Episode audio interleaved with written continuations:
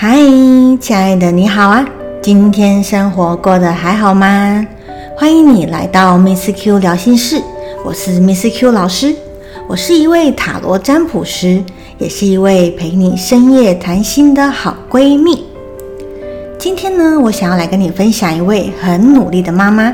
看这位妈妈呢，她是如何透过塔罗来帮自己的业务发展的更好的故事。这位妈妈呢，我都称呼她叫做彩妈。彩妈是一位很努力的单亲妈妈哦。她平时啊，身兼两份工作，白天上班，下班之后看一下儿子，就又匆匆忙忙的出门去找传直销的客户了。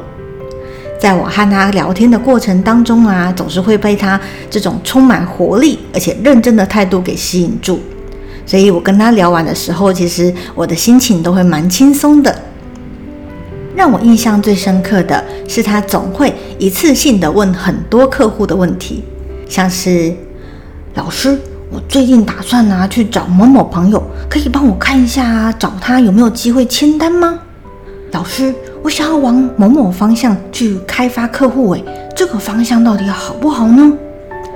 老师啊，这个客户啊一直没有给我确定的答案呢，我应不应该再继续跟他联络啊？”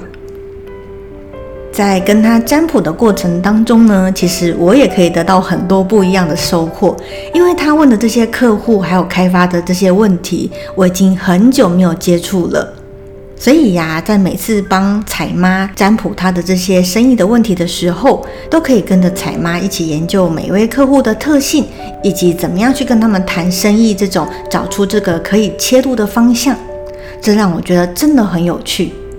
像是有一次。他想要去找一位医生的朋友谈买传直销的产品，想要邀请他这个医生的朋友呢入会当消费者。彩妈说啊，他这个朋友每次出去的时候呢，都是这个医生朋友请客，所以彩妈认为呢，他应该也是一个干脆的人吧，所以应该很好谈吧。我一开始也是这么想的，但是呢，在我牌抽出来之后。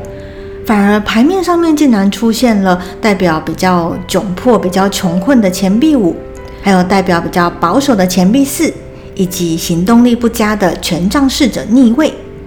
看到这几张牌，我就建议彩妈，如果你这个朋友要谈的话，可能需要花多一点的时间哦。也许啊，这个医生朋友他的手头不如你想象中的宽裕。又或者呢，他对于接触传直销，其实心里面是很排斥的。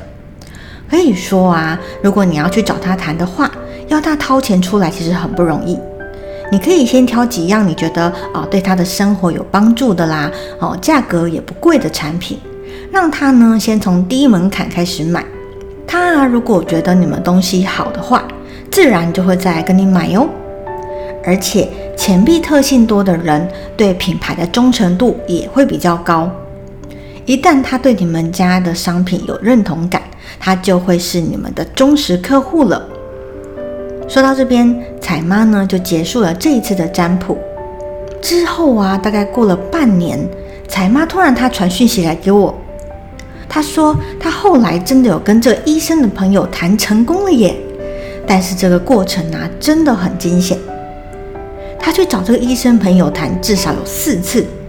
每一次呢都想要跟他谈买一个优惠五件组，但是价格啊是破万的这个商品。不过啊，每一次都被这个医生的朋友百般的推脱，不然就是被打枪。到后面呢，彩妈她就抱着姑且一试，不行了就不再讲这个心态，改变这个谈的方向，好，改推一个小的商品。也就是一条抗敏感牙膏给他这个医生的朋友。那医生朋友可能那时候也想说，好吧，既然都是朋友，那就给他光顾一下好了。所以呢，医生朋友也就先买了这一条抗敏感牙膏。其实那时候彩妈一开始是觉得还蛮郁闷的，就觉得哎，努力了这么多趟，结果才赚一条牙膏而已。但是啊，难过了一下子之后，天性是比较乐观的彩妈，想想她就觉得也就算了。后来，在大概两三个月之后，这个医生他突然主动找上彩妈，还说啊，想要再多了解一下他们家的保健商品。原来那一条抗敏感的牙膏对医生的家人来说是蛮有效的，